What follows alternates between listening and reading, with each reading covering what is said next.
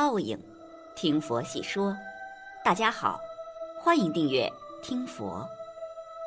在人间有这样一个特殊的职业，他们行走于阴阳两界，专门度化亡灵。但他们又不只度亡灵，有时也度世人。他们行踪不定，来无踪，去无影，却会在人们最需要的时候及时出现。有一位知情人就讲了这样一件故事：有种食物是给鬼吃的，活人是绝对不可以触碰的，否则谁也救不了你。以下是知情人的自述。张扎只告诉我，圈子里一直有一个传说。说的是世界上有一种介于活人和死人之间的人，专门接引横死之人的灵魂去地府。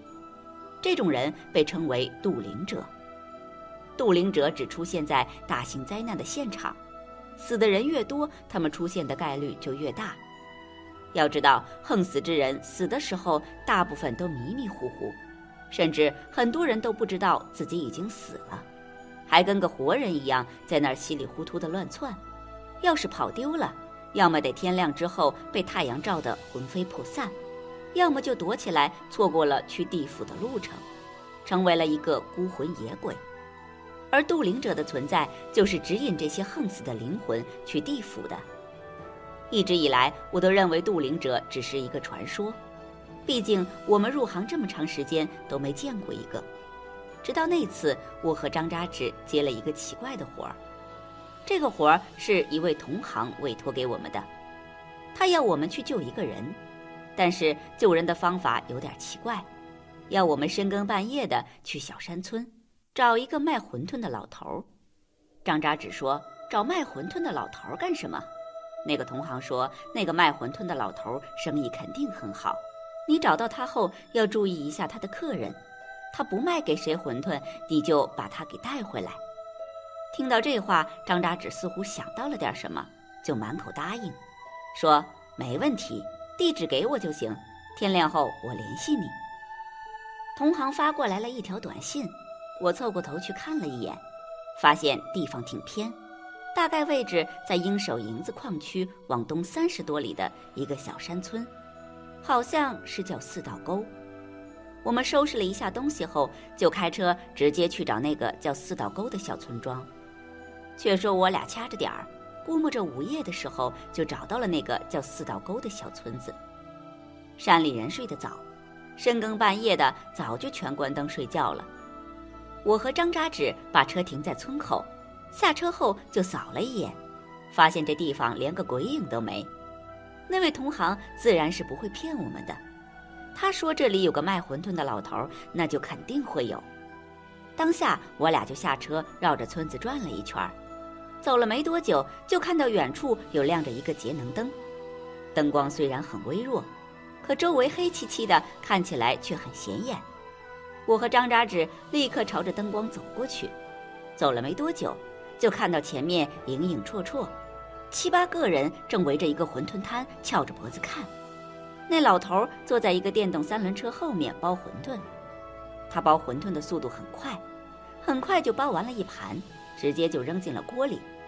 天寒地冻的，锅里的热气蒸腾在节能灯上，给人一种如梦如幻的感觉。我俩过去的时候，老头也没看我们一眼，在那儿自顾自地弄调料。第一锅馄饨煮了四碗，捞出来后就分给了其中四个人。那四个人估计是饿得很了，拿过馄饨就稀里呼噜的吃，一边吃还一边夸赞老头手艺好。可定睛一看，这才注意到那些吃馄饨的人脸色惨白，脚步虚浮，双眼犹如饿死鬼一样直愣愣地盯着锅里的馄饨，有几个口水都掉进锅里了都不知道。最主要的是，节能灯下那些人半点影子都没有，分明就是一个个的阴魂。张扎只说：“渡灵者出现的地方必有灾难，这些鬼怕都是横死的。他们死后还不知道自己已经死了，一缕游魂飘飘荡荡，然后被馄饨的香味吸引过来。只要这些阴魂吃了他的馄饨，就会变得痴痴傻傻。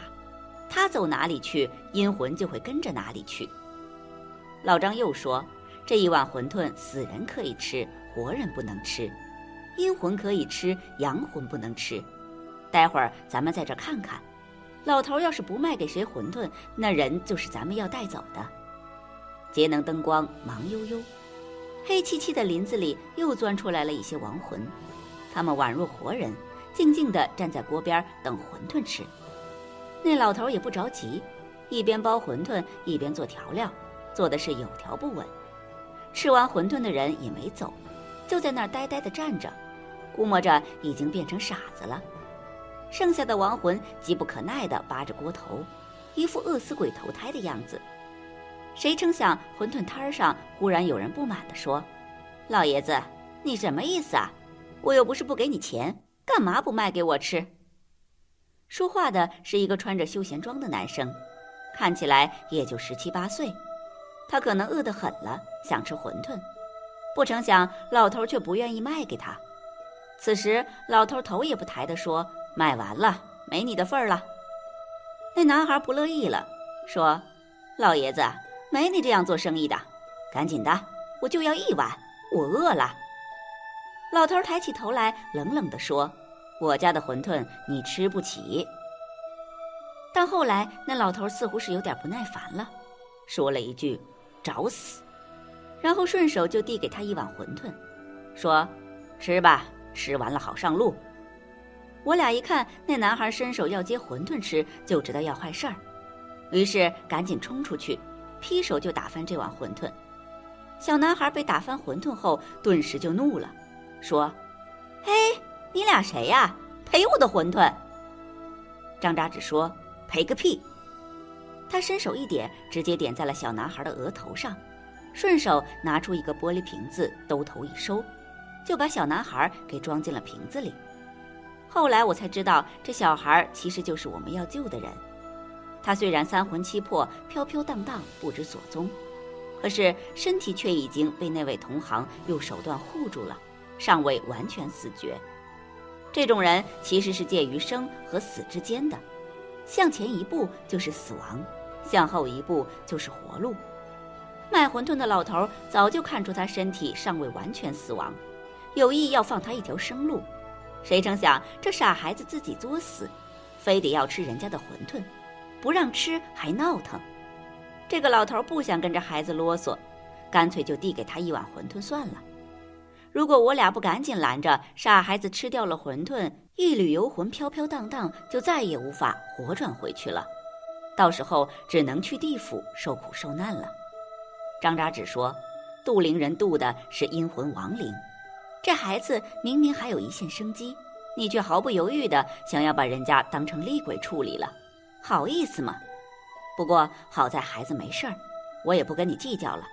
这孩子我带走，那些阴魂你来超度，如何？老头翻了翻白眼，说：“打翻我的馄饨，摔碎我一个碗，就这么走了？我包一碗馄饨也不容易，碗也被你摔碎了一个。这样，你赔我两千块钱，咱们就这样算了。”张扎只蹲下身子捡起了一个碎片，仔细看了看，就说。这是用死人骨头制作的碗，里面还混合了阴堪泥，还有制阴草。杜陵人的馄饨不简单，其实用的碗筷也不简单，被我一巴掌拍碎了，人家不要赔偿才奇怪。好在两千块钱我还拿得出来，当下点了现金，直接就递给了老头。然后卖馄饨的老头才冲我俩挥挥手，说：“走吧，记住别走村北，你们顺着原路回去。”后来我才知道，村北的地方发生了一场车祸，一辆中巴车侧翻，死了十几个人。那些吃馄饨的亡魂就都是横死在那儿的人，其中就有我们带走的那个男孩。也就是那个男孩幸运，魂魄虽然没了，但是身体还留着一口气，属于植物人的那种状态，尚有挽回的余地。也正因如此，我们才有机会把他的灵魂带回来，算是救了他一条命。总而言之，万物终有轮回，世间万物皆有定数，万物皆有因，万般皆有果。给亡灵准备的东西是万万不可以触碰的，一定要切记好了。本期节目到这里就结束了，想看更多精彩内容，记得订阅点赞。我们下期不见不散。